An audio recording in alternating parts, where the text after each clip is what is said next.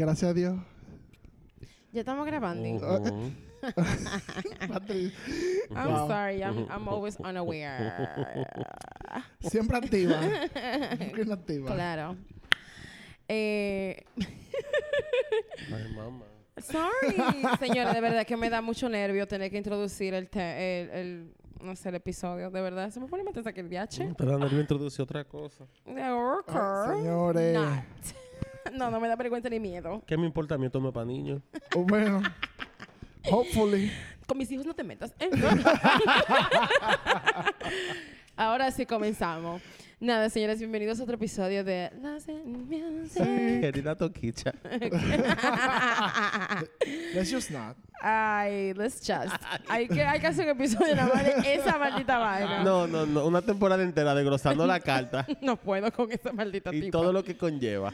Nada, señores, estamos aquí una vez más reunidos eh, para hablar. Eh, vamos a darle continuidad a la trilogía. Sí, la tripleta. Oh my God. Al trío. Al trío. Me encantan. Ah, no, me encanta la que iba a decir. me encanta. Estamos aquí, Joel Polanco, the Queen of Everything.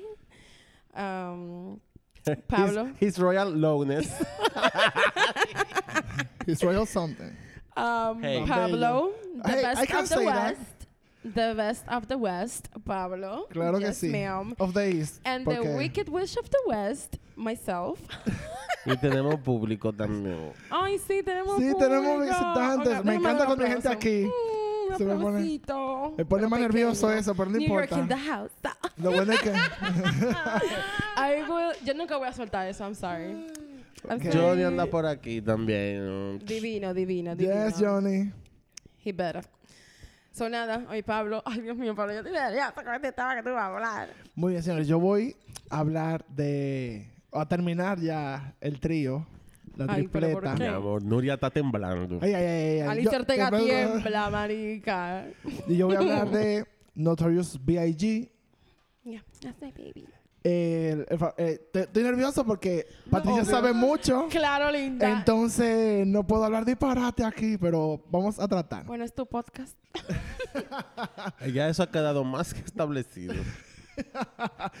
Quiero, eh, antes de empezar, voy a decir, si lo que conocen a Notorious B.I.G. y a los raperos de toda esta época, tú sabes que ellos tienen mucho nombre, ¿verdad? That's true. Entonces, para tener continuidad, yo le voy a decir Biggie a Notorious. Y a Claro. Puff Daddy, eh. Daddy vaina, yo le voy a decir Diddy, porque no estamos en eso de decir los nombres, ¿ok? Porque en esa eso. época se llamaba vaina. No. No, o sea, Y también agregar a lo que dice Pablo, el que conozca mucho a Biggie, tú ya tú sabes toda la cosa y entienda que la información no le gustó, entiende que es diferente, que no es así, no nos importa. Ajá, ok, yo pensé que te decía que comenten, no o algo así. No, ah, no pueden nos comentar a mí no me también. importa. Pero, no- exacto. Pero igual no nos importa. Sí, claro, pueden Pero comentar. comenten y denle like, gracias. Nada, Activa la campanita. es como Patricia, este podcast es mío. like Es mío, subscribe. yo hago lo que me da la gana. Gracias. Claro que yes. Es así la temática que va. Muy bien, empezar como habló Patricia en el primer episodio. eh, Christopher Wallace, Notorious B.I.G., o como dije ya, Biggie, a partir de ahora, ya saben. Nació en Brooklyn el 9 de marzo del 72, rapero, escritor, persona de la música muy influyente en los 90. Él Wow, estaba... tuviese 50, perdón.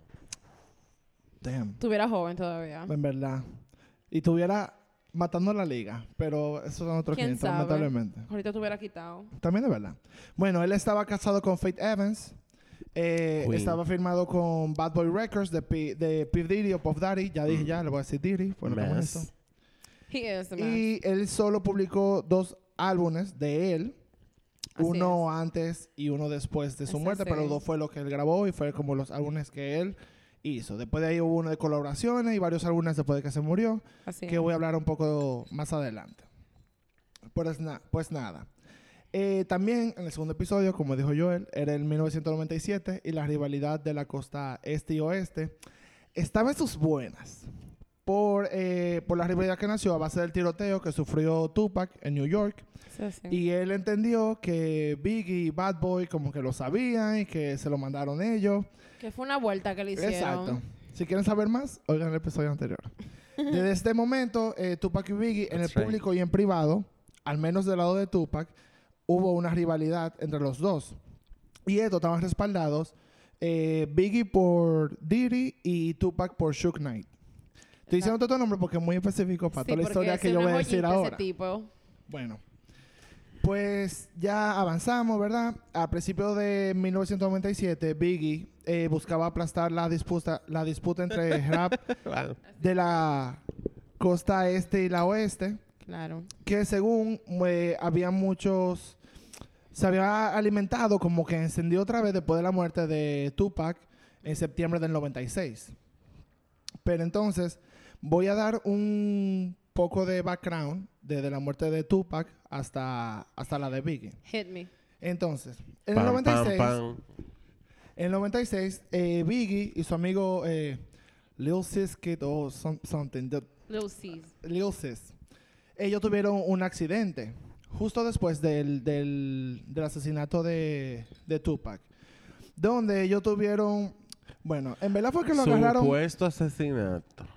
No, asesinato sí, porque está muerto, Sí hubo, more. pero De eso hubo mucho. eh, eh, la vida real fue que ellos dos lo agarraron eh, con droga, eh, porque estaban fumando No te lo creo. weed.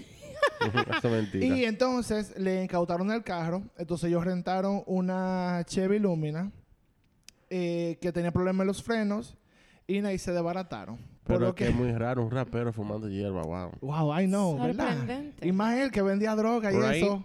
Es como que sorprendente.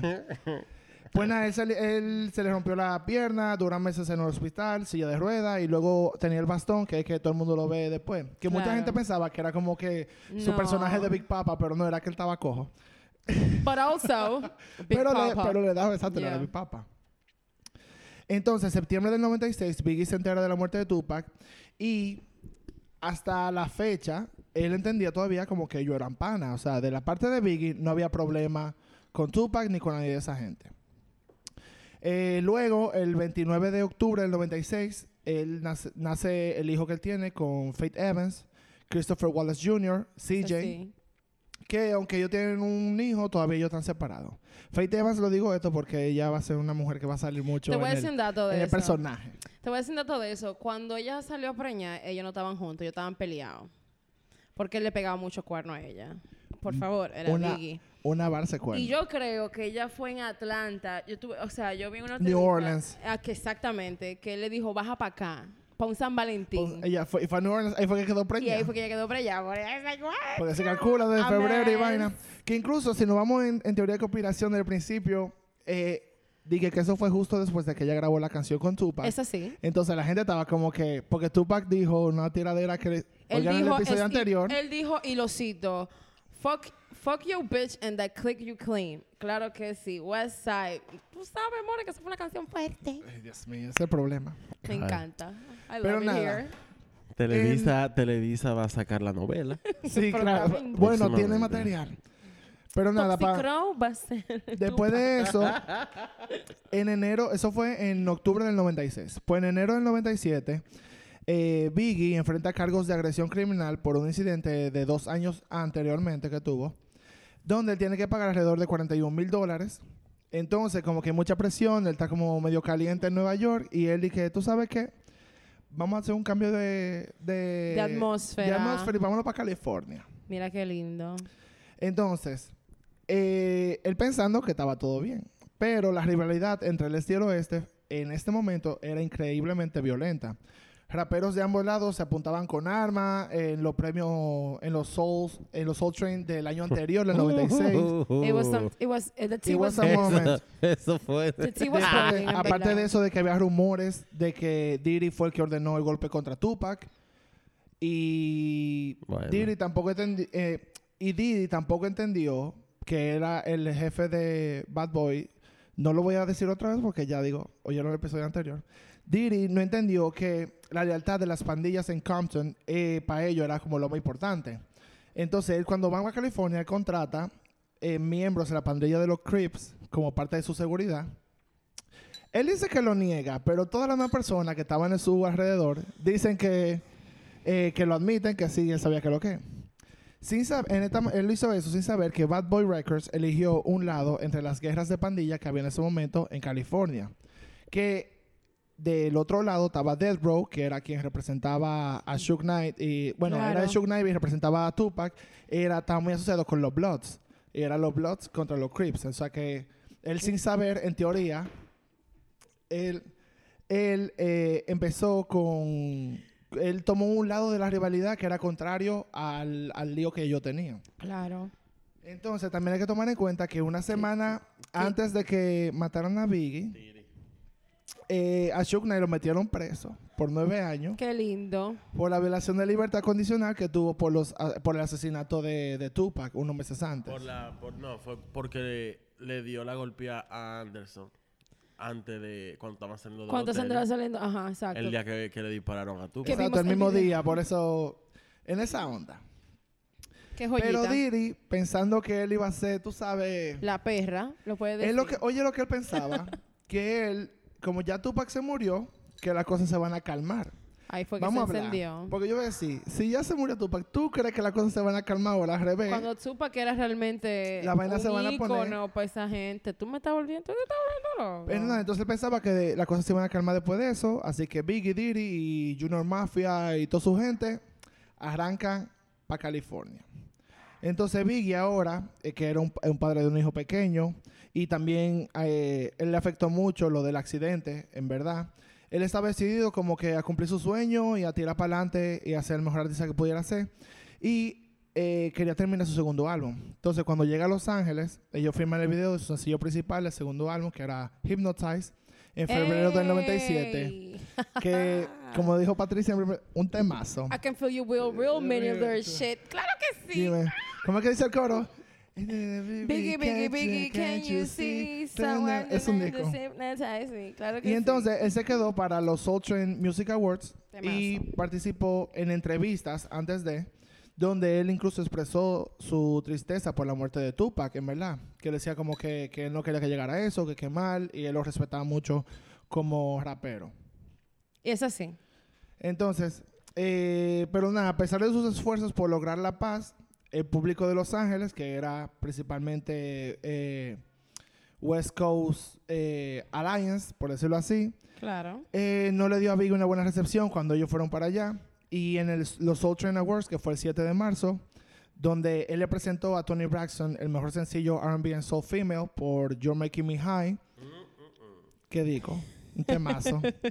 el, public- el público lo abucheó Sí, por la cantidad de raperos de West Coast que había y por la, o sea, por cómo estaba la, se, cómo se estaba moviendo en el momento. Tratando de, voy a decir algo, tratando de no tal vez quitar información de lo que tú estás diciendo. Pero Big hizo una serie de conciertos cuando él estuvo en California, donde realmente se ve la gente como que throwing the west sign, tú sabes, the crib sign, y como abucheándole, o sea, lo que qué mala onda son. O sea, Yo voy, yo voy a hablar de eso porque también dentro del, del abucheo fue mucho eso, mucho West Side, eh, mucho más- sign, exacto, claro. como que fueron, no, fueron muy hostiles, es la, es la palabra, con, con ellos y con todo en general. Entonces al final, eh, él, él estaba como que, mira, yo que vine aquí a estar relax, como a hacer mi video, a, a buscar otra onda. Incluso él quería pre- hasta empezar su carrera como, como actor, por decirlo así. O sea, quería hacer más películas y van así, como a crear más su marca. claro. Tú sabes, su brand. Que lo único que había hecho era como un cambio en, en la serie Martin. Y él como que, mira, me interesa eso. Y estaba buscando como un par de meetings, buscando gente. Opciones, claro. Opciones para ver cómo era. Pero nada. Eh, a partir de ahora, vamos a retroceder un poco. Una voy a decir que algo que la, que la gente no sabe, que Biggie y su- todo su grupo, en verdad no tenían que estar en California. Ellos tenían un viaje pautado para Londres, para esta época. Yo no sabía eso. Ellos tenían...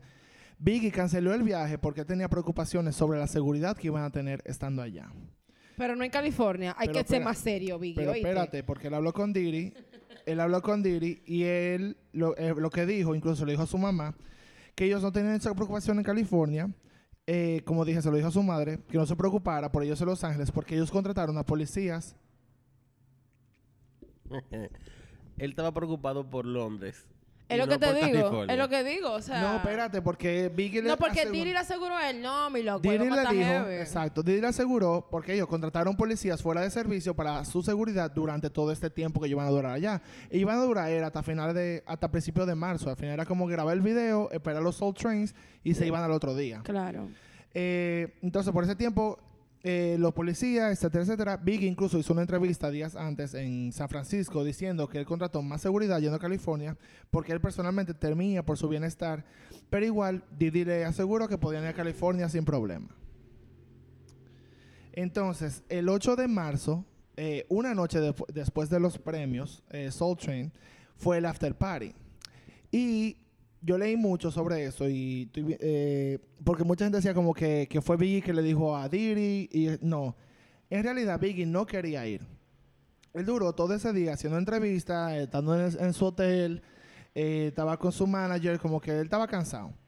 Y no quería, y lo que quería era como relajarse en su hotel y no hacer como, como llegar a la fiesta y hacer otra escena como le pasó en los premios. Pero Diddy le insistió en que ambos tenían que ir al after porque tenían que salvar la apariencia después de lo que le pasó en los premios, de que lo bucharon y toda la vaina. Para decir como que, ah, a mí no me importa, como que Claro. estamos, estamos aquí todavía. He can, he can be a bitch ass nigga de que condese. True. Pero eso es lo que como que no, tenemos No, que ¿Y qué te pasó la voz? El cigarrillo que me tiene mal, amor. Señores, estamos en los tragos. bueno, pues nada, este after fue organizado por la revista Vibe y se llevó en se llevó a cabo en el Peterson Automobile Museum, que me da mucha risa porque oye, la fiesta fue un momento aperísimo, pila de alcohol, pila de música y, y se veía como que una unión entre el East Coast y West Coast, como que estaba todo el mundo vibing, todo el mundo estaba bien, no había ningún problema. Incluso el invitado de la fiesta fueron, fue Aliyah, Missy Elliott, Wesley Snipes, Mary J. Blige, Whitney. eh, habían, ya tú sabes. ¿Hiciste drogas? Ya lo sabes. Estaban estrellas de la NBA, estrellas de la NFL, Seal, los hermanos Wayans, Faith Evans. Ah, estaba, fun fact, estaba Faith Evans.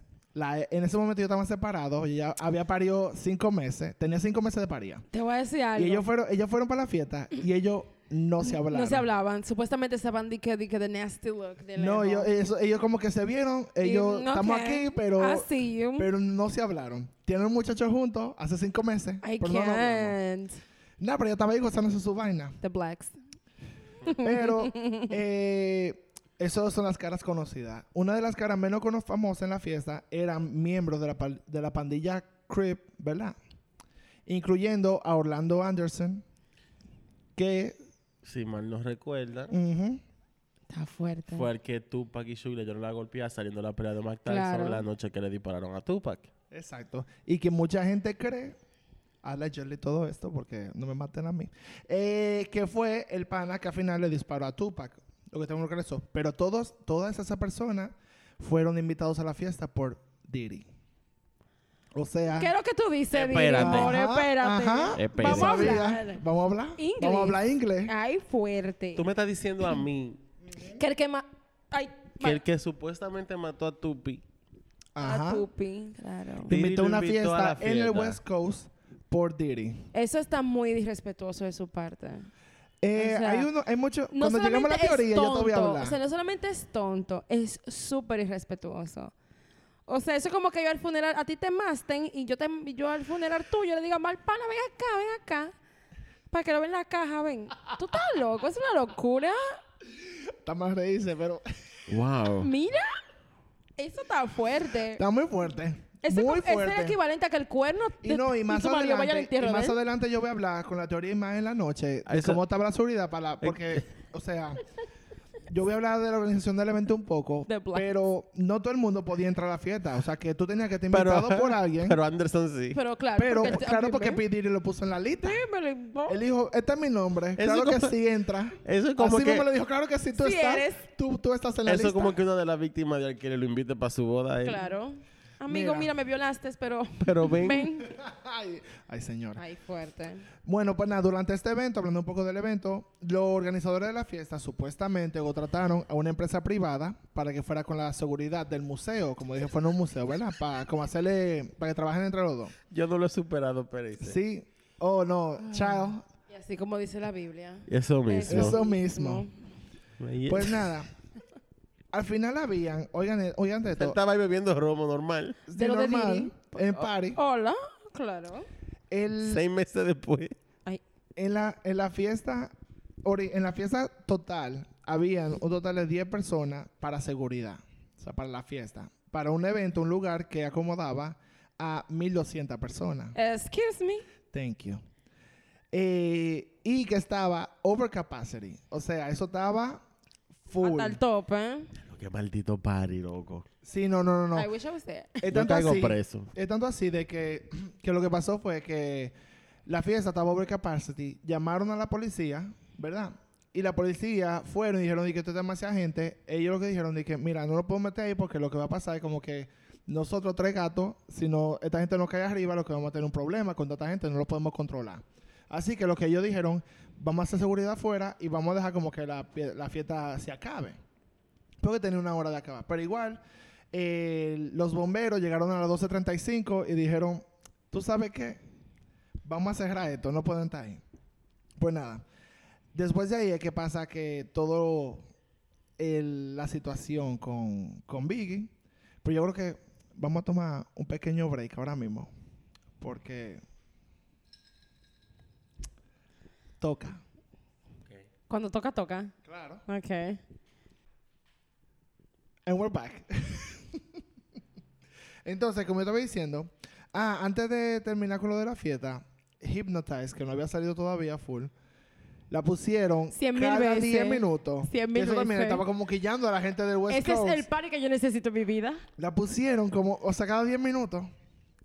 Pero nada, como, Eso fue Diri de maldad. bueno, Con razón. no me, no al me otro. sorprendería. Eh, por lo que voy a decir ahora. Nada, po- como dije, a la- alrededor de las 12.35, eh, bom- los bomberos cerraron la fiesta y dijeron todo el mundo váyase para su casa.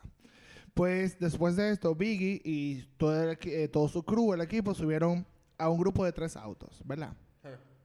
Dos Aprendimos, aprendimos nada de estar dividiéndose los carros. No podemos. No, pero espérate, porque yo te- hay una teoría que lo voy a decir ahora mismo para que estén ahí. Para que te quede culo. Ahí fueron dos Chevy Suburbans y una Black Chevy Blazer, ¿verdad? Una Blazer. Toda en 1927, ¿verdad? En el vehículo número uno estaba Diddy con tres guardaespaldas. Que se fue adelante, supuestamente. No, porque salieron todos juntos. Voy a explicar ahora. En el vehículo número dos estaba Biggie, Little Caesar, D-Rock y el chofer que era G-Money. Little. Little Caesar. Little- Sí, Little Caesar, literalmente. Little pizza De is Caesar. Junior fucking Mafia, de Junior Mafia. Little Cs. Eh, y en el tercero, en el vehículo número 3, ya, exacto, el último, tenía tres eh, seguridad de Bible Records, incluyendo al head, head of security, que era el, el- el que se supone que tenía que mantener la logística de la seguridad de todo. Entonces, lo interesante de Espera, esto... y lo mandan de último. No, marica, lo mandan en Espérate. otro carro. Espérate, lo interesante de esto es que los vehículos número 1 y 3, como dije, tenían guardaespaldas todos. Pero el de y el de Biggie no. Biggie viajaba sin seguridad. Eso sí. Entonces, lo que es interesante porque supuestamente algunos de los panas del mismo grupo iban a ir al after after a otro sitio, a la casa de un- Steven qué sé yo qué, no me acuerdo el nombre ahora. Pero Biggie y Diddy iban a ir a los- al hotel a descansar porque al otro día querían ir al estudio temprano antes de irse a Nueva York, porque ellos iban el otro día en la noche. Así que no tenía sentido en verdad que Diddy tuviera seguridad en un carro y que Biggie no estaba en el mismo vehículo que él. ¿Le llegaron a eso? Acuérdense de eso al ¿Tú te final. imaginas que 30 años después salten con que se descubrió que Diri armó la vaina? Se va a quedar culo el mundo. No, no, él no, él no lo armó, pero tuvo que ver. Yo te voy a hablar ahora. Entonces- Supuestamente. No, todo esto supuestamente, por favor, no vengan a mi casa. Shuk, no, no oiga nada de esto. Por Óyelo favor. todo, linda, y ven, búscame. Ok, Patricia dijo Todo loco se eso. encuentra, mi amor. Dos montañas no se juntan, pero dos locos se encuentran. Nada. El primer vehículo pasa por un semáforo en amarillo. Y el segundo y el tercero eh, se quedan en el rojo, ¿verdad? Que estaban como unas 50 yardas del museo ahí mismo. Durante este semáforo, un Toyota Land Cruiser blanco da un giro en U y se mete en el medio de Biggie y el carro de la seguridad.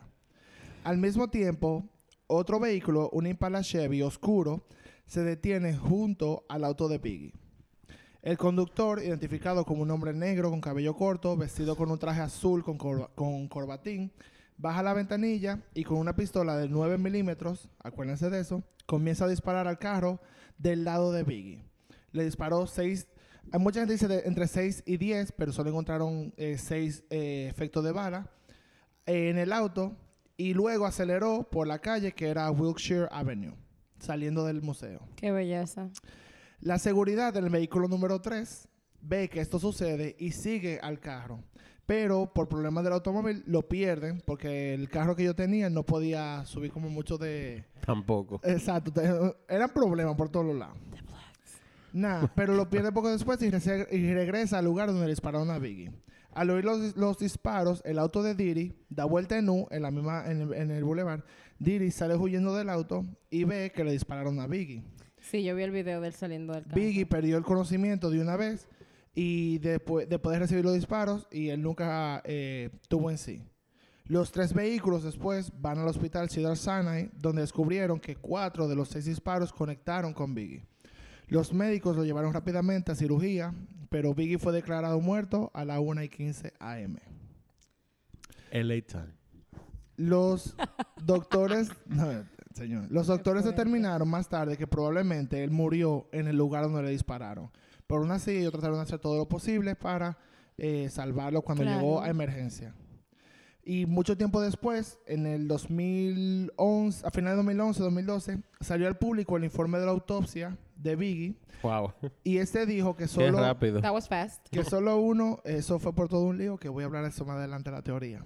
Este dijo que solo uno de los cuatro disparos está fue fatal. peor que Él recibió tú, disparos en la espalda, el antebrazo izquierdo, el muslo izquierdo y el disparo fatal. eh, todo eso él se podía salvar después de ahí, porque fueron, eh, entraron y salieron las balas.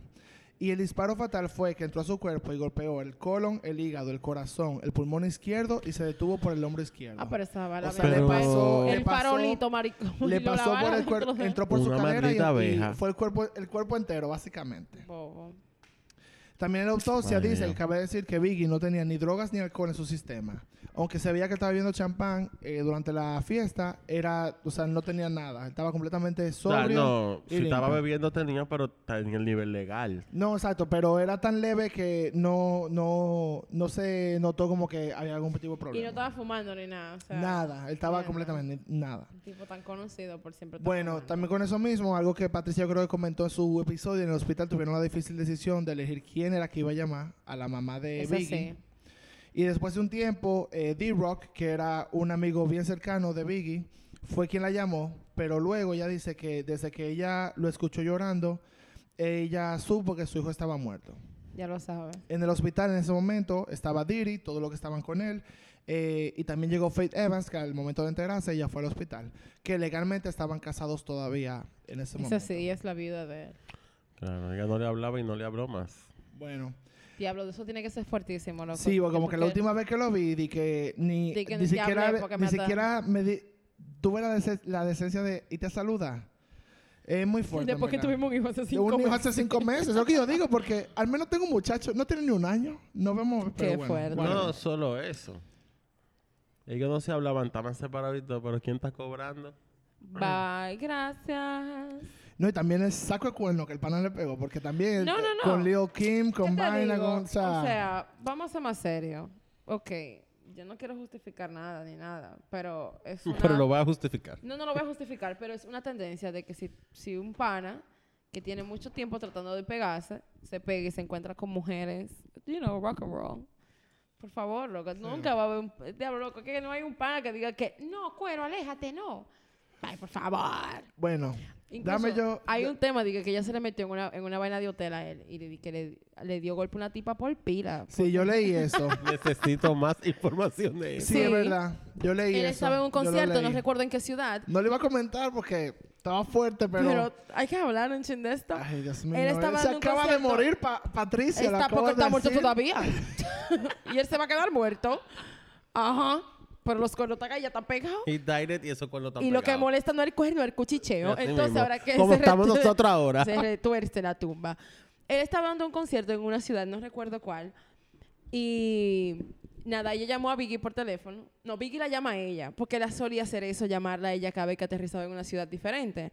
Y en esta ocasión, ella lo encontró extraño. Como, hmm, algo está pasando. Y cuando ella llegó, encontró a la tipa en la cama y encontró a Biggie. Biggie lo que le salió a decirle fue, que, pero yo ni siquiera la cingué. No la cingaste, pues debiste hacerlo. ¡Pam! Y le entró a golpe a la tipa, marico. Yo leí eso. sí qué fue así. rico. Ella nunca ha desmentido nada de eso. Ella así nunca lo que- desmintió. Yo vi una entrevista que le hicieron y ella lo dijo. I love her. I love her Eh, so verdad. much. It's a mood. Ay, señora. Bueno, volviendo para... up. me encanta la tangente que nos vamos. No, pero sí pasó, Eh, pasó. pasó, exacto. Está dentro de la historia. Exacto. Bueno, para hablar un poco más de esta noche, durante el tiroteo hubieron dos autos, uno blanco y uno negro, como dije. Pero en el informe de la policía dice que el tiroteo parece profesional y se pregunta que si un disparo que se escuchó anteriormente a las 12 y 5, antes de que cerraran la fiesta, fue una distracción que armaron. Pero porque to- eh, el disparo fue frente al museo, en vía contraria a donde Biggie y la otra gente se iban ahí.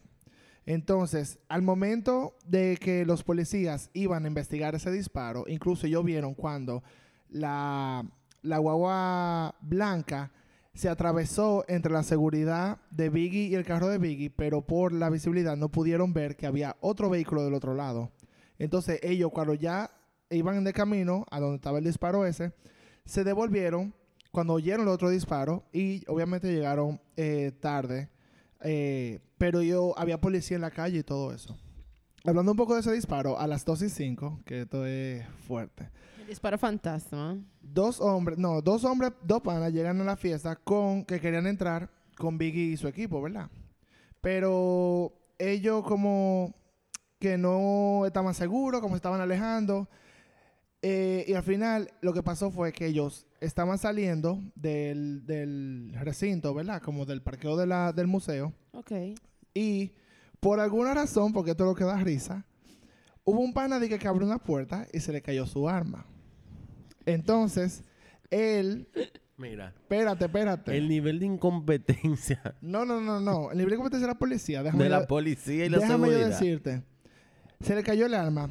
Temiendo que él estuviera dañ- daña- la- el arma se le dañó, ¿verdad? Él tiró un tiro al aire Tú estás yendo. Para ver si para ver, si funcionaba, Estaba buena. para ver si estaba buena todavía, literalmente. Obviamente, la gente se asustó y se armó un juidero y abandonaron la escena, lo que tiraron el arma y ellos se fueron, ¿verdad? Es que no. Pero más tarde, cuando la policía interrogó a esos panas, la policía lo que dijo que ah, es lo que fue un idiota y lo arrestaron por el distar del tú un tiro al aire. Ah, tú le disparaste a Biggie. No. Ah, está bien, vete. pero que no tenía ninguna relación, entre comillas, con el tiroteo de Biggie. Eh, pero resulta que el vehículo lo conducía un hombre llamado Scott Shepard y un amigo del guionista Ernest Anderson. ¿Se acuerdan el apellido? Ah, ah. Que Oh, él- no. Espérate, que él esperaba, No puedo. que lo que él dijo, que él esperaba escribir una película, una biografía sobre la vida de Biggie. Incluso ellos estaban, también. ellos estaban ahí porque ellos lo estaban siguiendo para, para él, como de que presentarle como un pitch de él hacerle la película. Pero no, ellos le tratan- trataron de entrar con ellos a la, a la fiesta. No lo dejaron entrar porque había pila de seguridad. Porque No, tú no no podías había entrar. no, seguridad, no, había porque en la lista, si seguridad. tú no estabas, Queremos que se recordar que eran 10 seguridad. Para mil y pico de gente. eh, al final, él después, ellos lo que lo esperaron afuera y hasta le cayeron atrás, pero ellos dicen que al escuchar los, dis- los disparos, eh, que le, cuando estaban matando a Biggie, ellos se fueron, siguieron derecho. Claro que nobody wants to get Años más tarde, el número de teléfono del guionista, Anderson, apareció con frecuencia en los registros telefónicos de Shook Knight. Y la policía asumió que estaba trat- eh, la policía, acaba de decir todo esto la policía, para que ustedes entiendan, asumió que él lo que estaba diciendo era llamando a Shook Knight para hacer una película biográfica sobre la vida de Shook. Excuse me, guionista. Por what? eso es, Pablo, que Desi y Rachel odian la policía de Los Ángeles. Es que no, es que yo estaba leyendo y yo me fui en un personas de, de la corrupción que tú no te puedes, yo no te puedo explicar. Pero, eh, La verdad pero es que en ese también en la vida tiempo- real, El que pasa es que en ese tiempo la policía y la comunidad negra en Los Ángeles estaba Era muy bobo, en complicado. verdad, o yo voy a sea, hablar de eso más adelante. Y, Eso era un y tú- y tú, a ver, va a ser muy fuerte, en verdad. Pero también puede, que eso es algo que también es otra teoría, puede significar que le estaba llamando a Shook para obtener su pago por ser la distracción, informante sobre el auto y cómo estaban yendo, porque nadie hasta el día de hoy, aparte de la persona que estaba en los, en los carros, saben quién se fue con quién o dónde estaba Biggie sentado. Biggie generalmente se sentaba eh, shotgun como el pasajero. Incluso él siempre tenía el, el asiento bien bajito, como medio acotado. bien para atrás. Y por eso fue que los, los disparos llegaron tan lejos, porque le entraron por todos lados. Pero eh, por eso mismo dicen otra teoría que el golpe incluso no era para Biggie, era para Diddy. Pero por eso explica por qué Diddy andaba con tres guardias de seguridad y, Biggie, Biggie andaba no. sin ninguno.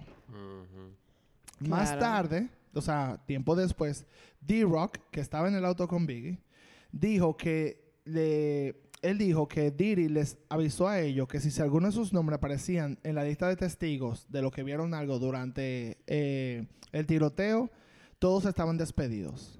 O sea, que él no quería que ayudaran con nada. Espérate. Repítelo. Open this door. Ahora, ábreme la puerta. estoy ya. diciendo que es muy Apágame el micrófono. ¿Quién dijo qué? ¿What? D-Rock, ¿verdad? Que estaba en el auto con Diddy, el que llamó a la mamá, por eso lo dije. Él dijo más tarde, más, o sea, más adelante después, que Diddy les dijo a ellos, todos los que estaban en el, en, lo- en el coro con ellos, que si alguno de ellos estaban en la lista de testigos, cuando la policía estaba haciendo los reportes de cada cosa, si alguno de sus nombres aparecían, que toditos estaban despedidos. En la, And that's that on that. Eh, exacto.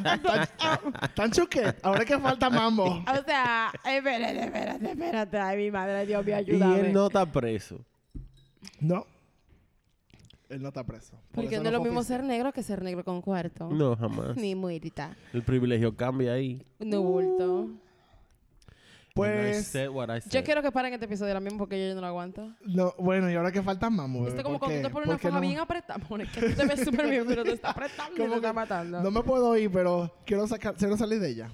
Nada, como ustedes pueden ver, algunos fanáticos, que porque como salió del party, ¿verdad? Había pila de gente.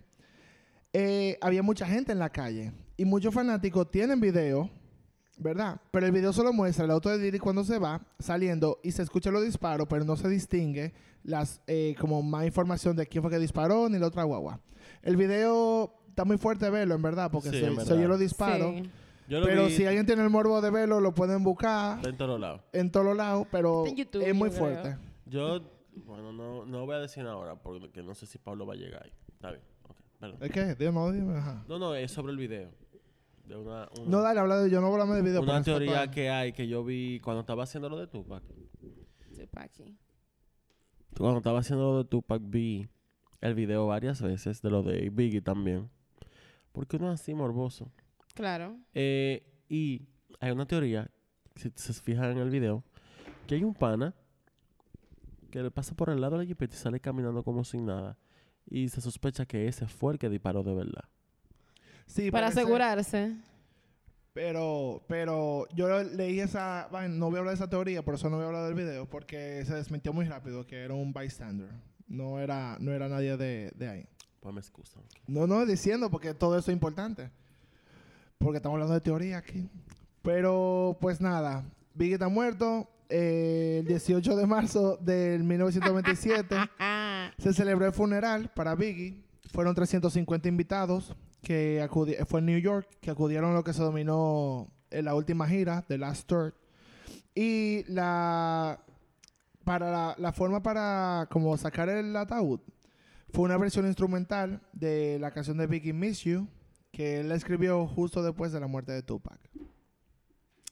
Ay, Así tú. que, para que tú veas que al final él nunca tenía ningún tipo de, de malos sentimientos con él. Allegedly. Ale- sí que claro, porque al final, pero yo siento que era como que era, al final eran los jefes de su disquera que estaban muy locos, amor. Cuando Biggie muere.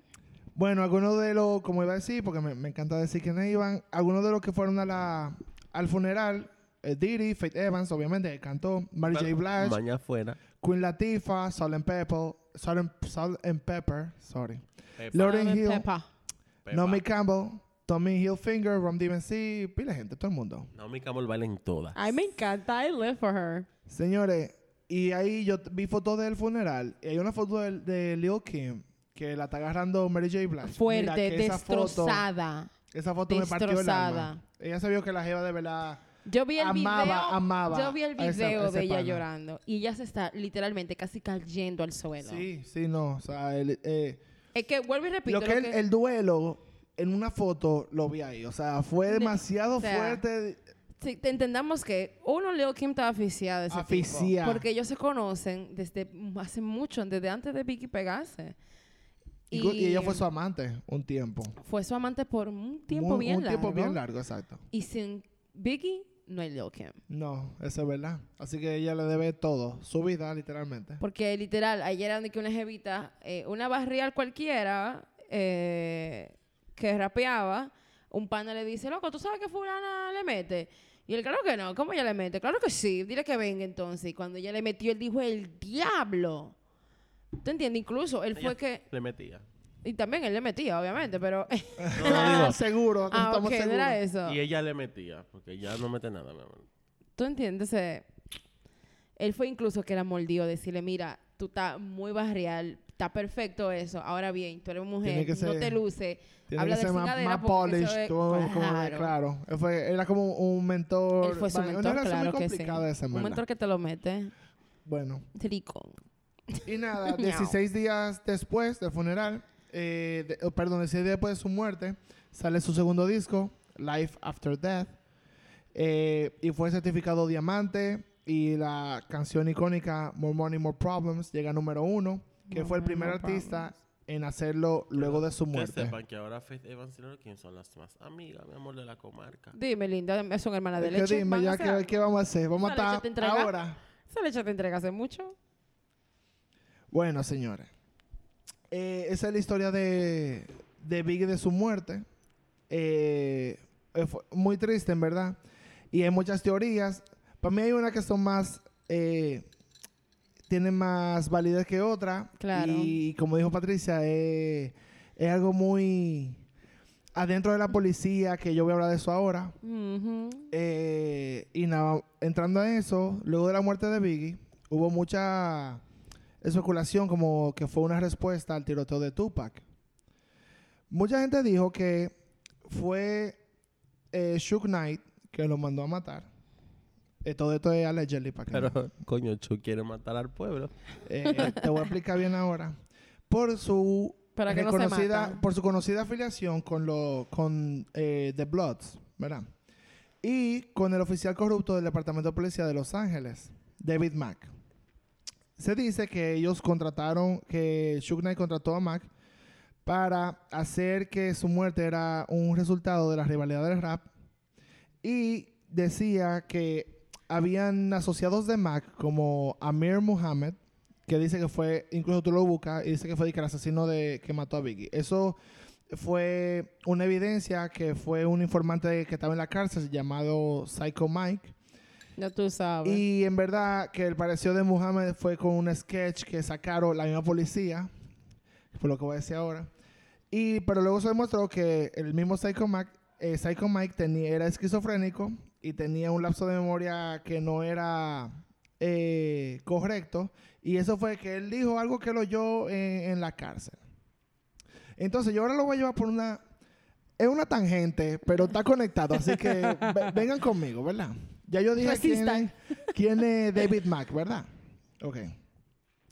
David Mack era un policía de la unidad Crash. En ese momento, en los 90, en la unidad Crash, que es Community Resources Against Street Hoodlums, fue una unidad especializada del Departamento de la Policía de Los Ángeles encargada de combatir los delitos relacionados con pandillas desde el principio de los 90 hasta el 2000. La unidad se estableció en el distrito de South Central Los Ángeles eh, por la- el aumento de, de violencia que había durante ese periodo, ¿verdad? Eh, pero Crash fue un desastre desde que arrancó eso. Ellos lo que vieron Crash como la unidad lo tomaban como una forma de tener control y tomar medidas no tradicionales contra mayormente personas de color y de zonas muy pobres. Una de las tradiciones, para darle un ejemplo, porque me la si no vamos a esa tangente también duramos cinco horas aquí, que ellos tenían era que ellos daban una tarjeta roja por cada persona que tú lastimaras y una negra por cada persona que mataras. Qué belleza. A manera de celebración, Ah. Porque ellos lo veían como que sacar lo malo de la calle. Qué de belleza. De celebrar. Ajá, así mismo, O sea, que era como policía. coleccionar cartas de Yu-Gi-Oh. literalmente. No puedo ahora mismo. Felicidades, te ganaste una negra. Amigo, ya llevas Una 10. negra. O sea, eh, eh, eh, tú sabes. Estamos en cacada. Tiene 10, tiene una chalupa gratis después de esa. Exacto. Ay, no, Eso. Pero para finales de los 90, más de 70 policías que estaban en esa unidad estaban relacionados en algún tipo de corrupción. Entonces, como dije, David Mack fue el más notorio en este caso porque durante la investigación de corrupción lo estaban buscando, ¿verdad? Lo investigaron y él en su casa tenía básicamente, oigan esto, un altar a Tupac. O sea, un altar de que fotos, ese era el fan más grande. Y él tenía varias armas de 9 milímetros. El mismo tipo que se usó para matar a Biggie. Luego de todo esto, igual la policía no realizó pruebas de comparación con las balas que le encontraron a Biggie con que las que encontraron en Mac. ¿Y quién va a gastar recursos investigando la muerte de otro negro? Que lo que El habla problema es que Mac era negro también, pero vamos a hablar, voy a hablar un poco de él al final.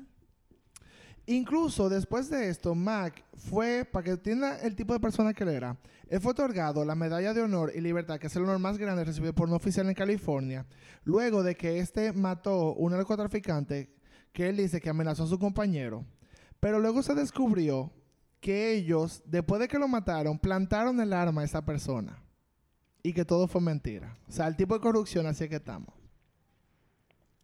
Ese es uno, ¿verdad? Qué belleza. La otra persona que le voy a hablar de Crash, sí, yo le dije que era una tangente fuerte. Espérate, es que yo. Ay. Yo no tengo ni palabras. Para, para decirlo, O es que me sea, forma. Sigue. Bueno, Yo ese es tengo palabras, ¿verdad? pero no son aptas para el podcast. Eh, otro, otra persona que fue uno de los más corruptos de Crash y lo más conocido fue el señor Rafael Pérez. Tanto Pérez que hay en la guía. Para que sepan una porque, o sea, Pérez es un, eh, en pocas palabras, un maldito azaroso. Para que tú entiendas el nivel de persona que él es. Él y su, eh, él y su ¿De compañero. dónde él?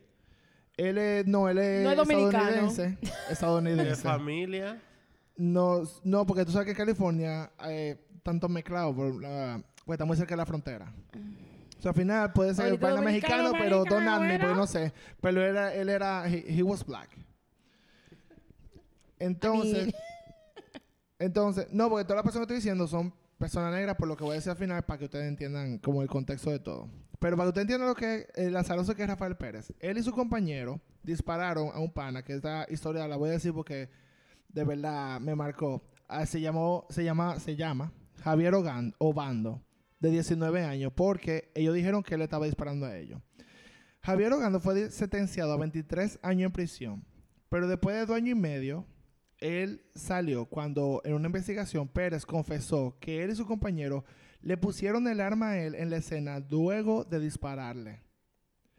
Para que usted entienda, Obando quedó paralizado. Paralizado, ajá. De la cintura para abajo. Y el pana más nunca volvió a caminar después de ahí. Y él lo que estaba era caminando en su calle. Así de azaroso era Rafael Pérez.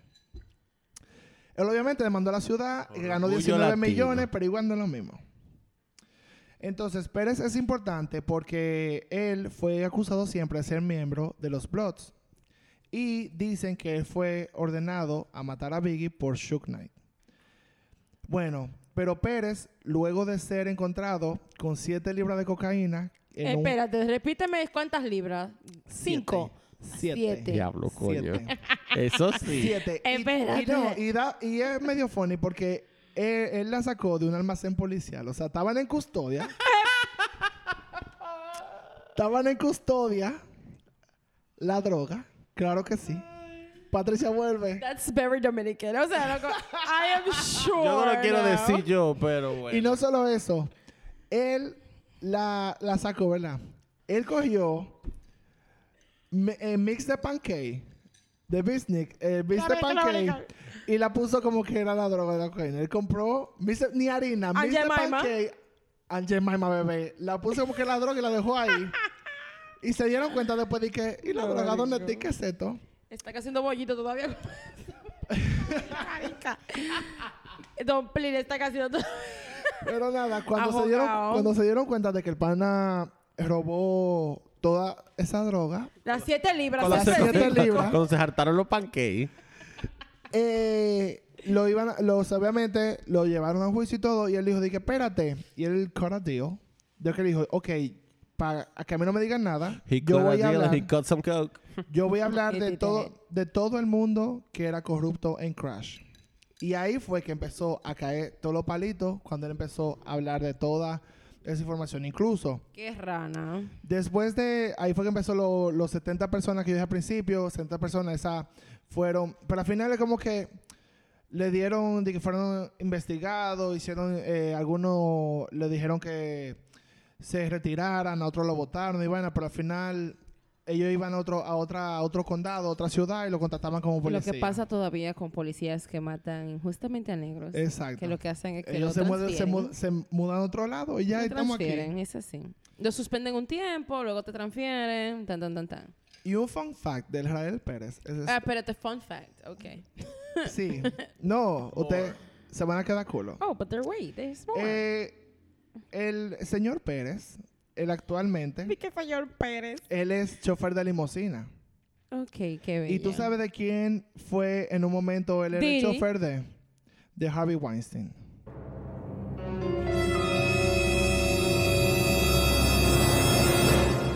Wait. Incluso, él era el chofer de Harvey Weinstein. Esto The Gift That Yo Keeps on voy a- Giving. Yo te grabé. Yo para edición voy a mandar a poner los soniditos. Chan, chan, chan. Incluso, ustedes vieron Training Day. El personaje de Claro. Denzel Washington, él lo basó en Rafael Pérez. Excuse me, apágame el teléfono, pero right now. ¿Sí? Él, él dice, él lo basó, él lo basó en Rafael Pérez. Yo estoy hinqué en el piso casi. Ay, papá Dios, dame fuerza. Exacto. O sea, la mente a mí se me está abriendo en 10 pedazos. Bueno. Should I La going o ¿Quieres fuerte, tomar- ah. ¿Quieres tomar un pequeño break? No, mi No, amor, yo estoy aquí marcando como si me Estamos metiera aquí. 7 Sí, sí, libras sí. de... Vamos a tomar un break, vamos a un refill y para que Patricia get it together.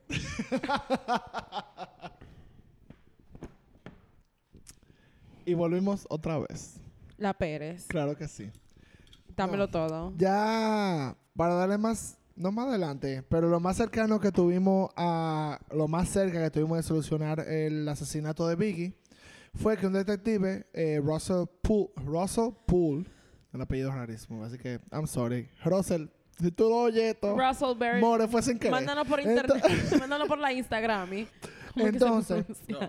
Que no me escriba, que no me llamen, no quiero que me involucren con Nada nada de de eso. Bueno, he's dead, pero igual. Ya, yo tengo demasiado problema. He, he, he died it, pero Oh, llevan un poco de eso. después que sacó toda la luz, lo, se apareció muerto. Sí, right literalmente. No, ¿Qué? Hablamos de eso ahora. Literal. Yo me voy. Pero, óiganme, ¿y qué? Eh, ese detective es muy famoso por... ¿No te quemes, Mora? Él es muy famoso porque él, lo, él es el único de- detective que él se enfocó en investigar la muerte de Vicky. Entonces, I bet he like white women. El único, porque nadie hizo, Nadie hizo na- absolutamente no, nada. Es tanto así de que él lo que estaba haciendo era investigando eh, la muerte de varios policías y de hate crimes y de vaina que hacen los policías, ¿cómo se dice? De abuso de poder. Shady shit. Entonces, que la vaina de Crash lo estaba investigando. Y de ahí salió la vaina de Kevin Gaines, que ese fue un policía, que él mató a otro y él dijo que fue en self-defense. Esa whole mess que yo dije, no me voy a entrar en eso porque ahí sí Ay, duramos vamos a tres horas. Pero eh, Kevin Gaines es una persona que trabajó, o sea, se mezcló mucho en esto porque Russell Poole hizo una investigación de todo esto.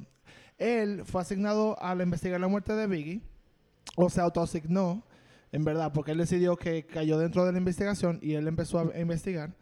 Y él deduce que Suge Knight, con la ayuda de los policías, David Mack, que ya lo comenté, Kevin Gaines, que le acabo de decir ahora, y el señor Rafael Pérez, La niña. Ajá.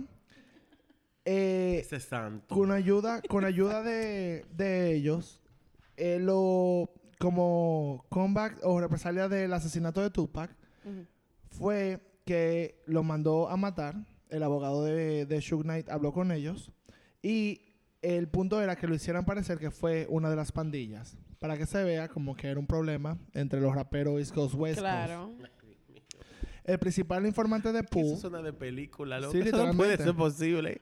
Hay una película sobre eso, bien mala. ¿no? Pelea de Habla eso al gangas. final. Eh, hay una... El principal informante de Pooh fue el ex policía de Compton, Kevin Hackey, que conjunto con los otros, él era parte de Death Row.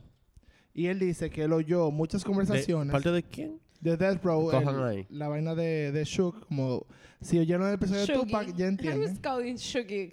Y él dice que él oyó muchas conversaciones sobre el manejo de dinero, sobre Bad Boy Records y peleas entre Shook y Tupac hablando de dinero. Uh.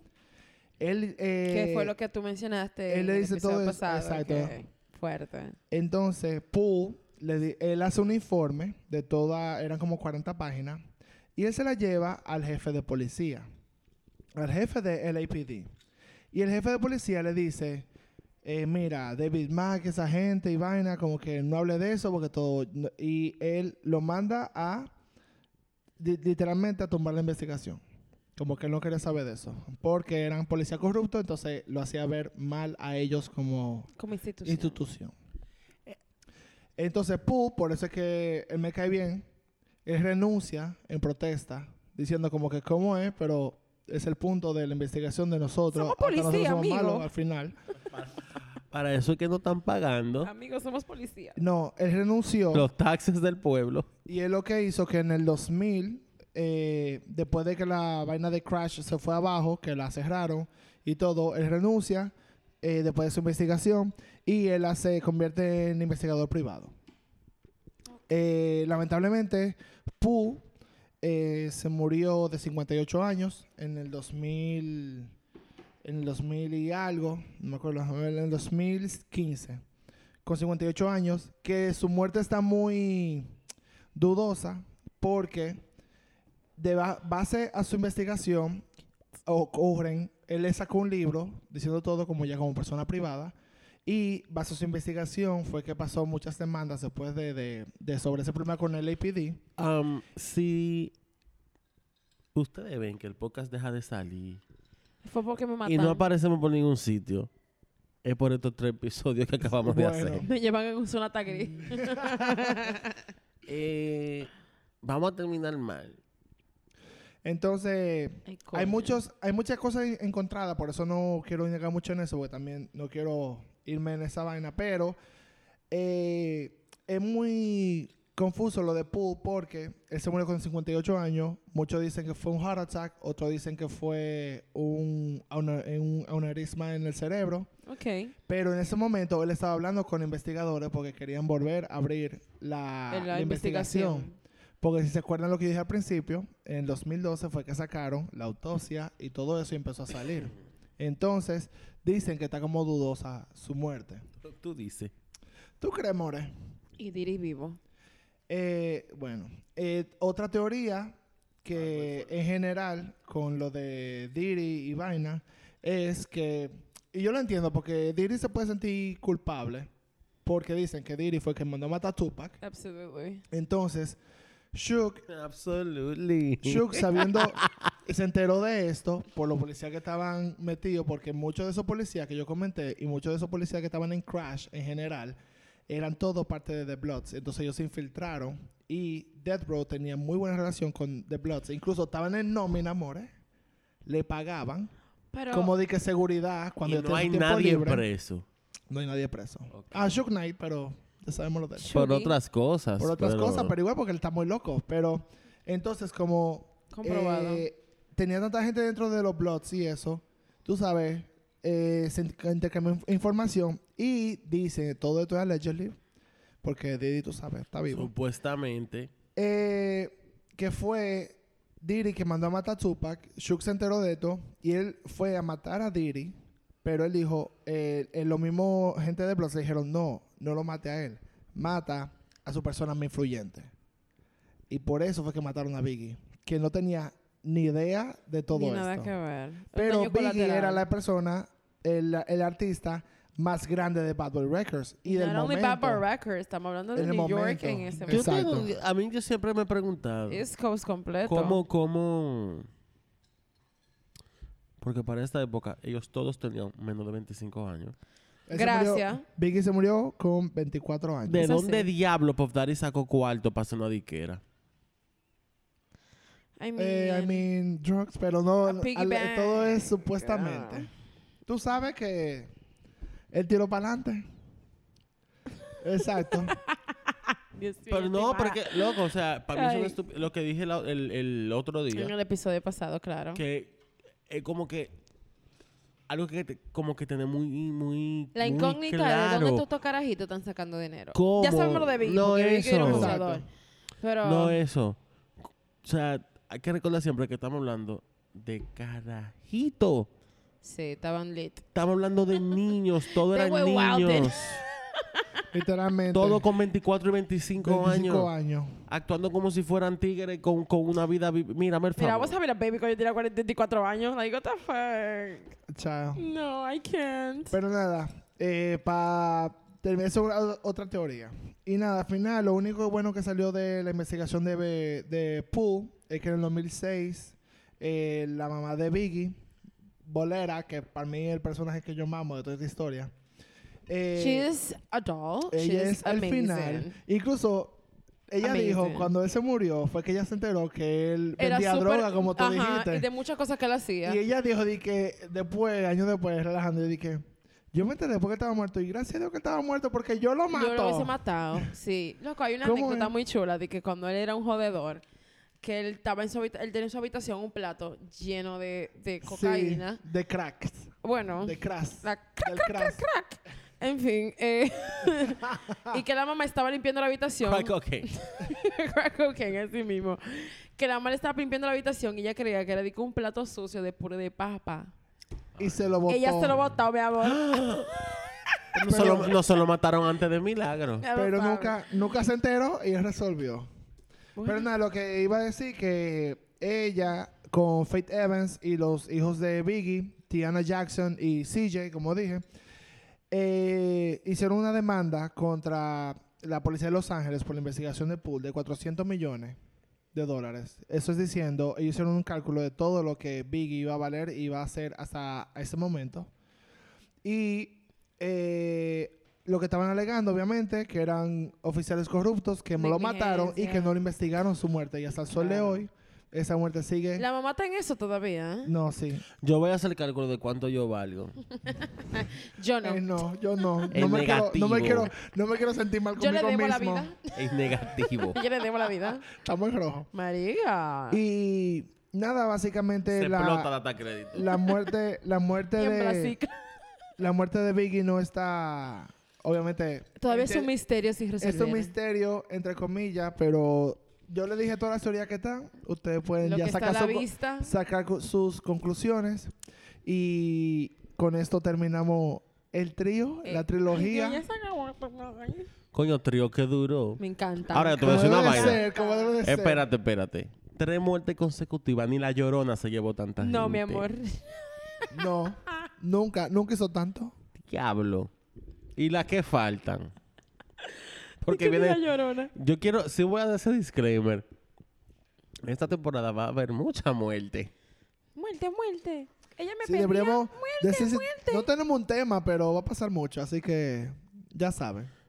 que no tenemos un tema. ¿Qué es lo que pasa con nosotros y la muerte? Que deberíamos tener un tema, pero es que es lo que nos llama. Es lo que va. Bueno, people keep dying, we talk about it. I like Sadly, that. en Me verdad, ese bueno. slogan. People be dying and we talk about it. I love it. Bueno, Pero qué lindo. señores. Me Me encantó. encantó. Es verdad. Ay, no, yeah. Gracias. Jinx, you owe me Te a quiero. Porque coke. si vieron el primer episodio, saben que. Patricia dijo Not que some Biggie, coke. Biggie es A su rapero Coke. favorito. That's my baby. Así que ustedes Eh, saben. Yo quedé chuquet, claro que sí. Ahora yo estoy como que ya, eh. Tú sabes.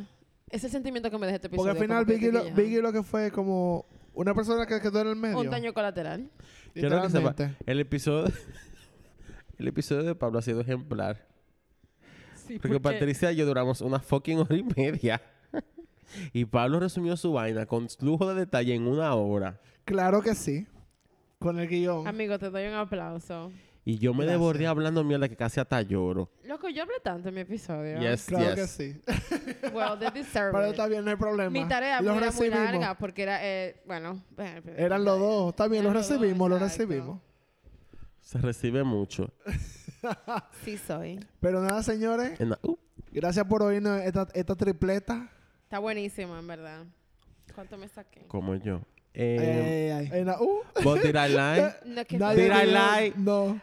Ok, no, lo haga. No, no, lo no, haga. no, no. Let's not, no, no, Let's Nicky. not go there. No, please. Yo no, No, entendí, pero no, let's no, not no. go there. Exacto. No, no, no, no. Eso es mejor Que tú para, no tu, para salud entendiste. mental. No, que no estaba, o sea, no presté atención en ese momento, disculpen. Qué raro. Señores.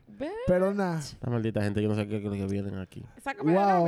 Diablo, tú estás ¿Cuánto, cancelada. con ese amor, a recursos humanos, ¿lo está llamando? Ahí está. Señores, gracias por escuchar. Eh, Y nada. Una trilogía hecha con mucho cariño. Mucho cariño y bueno, Bye. eh, Mucha- mucho proceso.